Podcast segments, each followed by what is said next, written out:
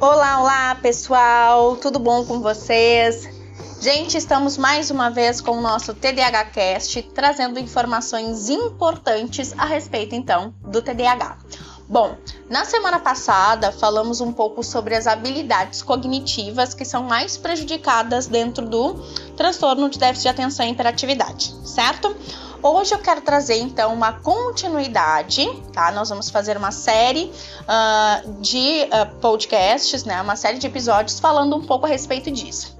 Nesse episódio, eu quero especificamente falar sobre o déficit de autoengajamento para cumprir algumas tarefas sem a recompensa imediata. Gente do céu, isso é difícil para gente que tem um diagnóstico, não é verdade? Bom, já não é de hoje que nós sabemos que o TDAH ele precisa sim de recompensas para quê? Para se sentir motivado. Isso já não é segredo para ninguém, certo? Mas como é que eu faço então para ter esse autoengajamento, tá? Então, para isso, quero explicar a vocês um pouquinho o que que é, tá? Na verdade, o autoengajamento ela é a capacidade de aumentar, seja a minha energia, a minha motivação, automaticamente para quê? Para que eu possa realizar alguma tarefa.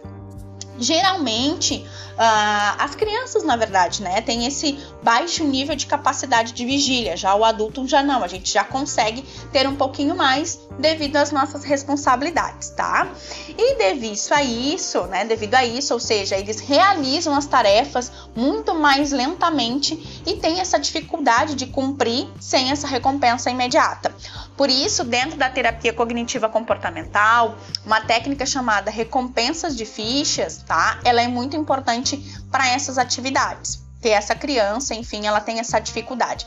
No adulto, como nós já temos mais uh, alguns critérios e algumas responsabilidades, inclusive a nossa rigidez, isso faz com que essas tarefas, mesmo elas sendo difíceis de ser cumpridas, a gente tenha a, a procrastinação, nós temos o que? A nossa responsabilidade. Mas isso não quer dizer que, se não houver recompensa, eu não faça, tá? Claro que quando a recompensa é mais imediata, a, a minha atividade ela vai ser cumprida com mais facilidade. Por isso, geralmente quando o TDAH ele tem uma atividade que é procrastinadora, que é maçante, que é cansativa, automaticamente ele vai sim ter uma recompensa do tipo parar para poder comer alguma coisa, ou então, nossa, meu dia foi muito uh, cansativo hoje, vou me dar uma recompensa de tomar um vinho, de fazer alguma outra coisa. Cuidado com isso, tá, gente? Porque essas recompensas, elas são positivas de um certo modo, mas se a gente não tomar um controle, isso pode ser prejudicial, tá? E mas quais são as tarefas sem recompensa recompensa imediata, tá? Isso é importante a gente poder entender.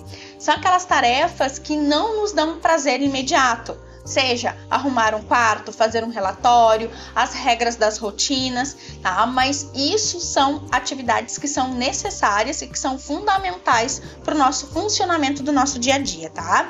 Por isso que é tão importante sim intervir nessas habilidades e se acaso tiver uma dificuldade, uma intervenção correta com um profissional qualificado para poder te ajudar com essas intervenções é fundamental, seja com a criança, com o adolescente ou com o adulto adulto, certo? Ficou com dúvidas a respeito do autoengajamento? Quer saber mais a respeito? Então, eu vou deixar aqui um comentário, tá? Vou deixar aberto aqui os comentários para vocês então trazerem uh, as suas dificuldades ou então uh, as suas as suas dúvidas em relação a esse, a questão da dificuldade do autoengajamento para cumprir as tarefas sem recompensa imediata, certo? Espero vocês no nosso próximo TDAH Cast e espero que esse episódio e os nossos outros episódios vocês compartilhem com mais pessoas que precisam estar, estar sabendo desse e de outros assuntos a respeito do TDAH. Até o nosso próximo episódio. Um grande beijo!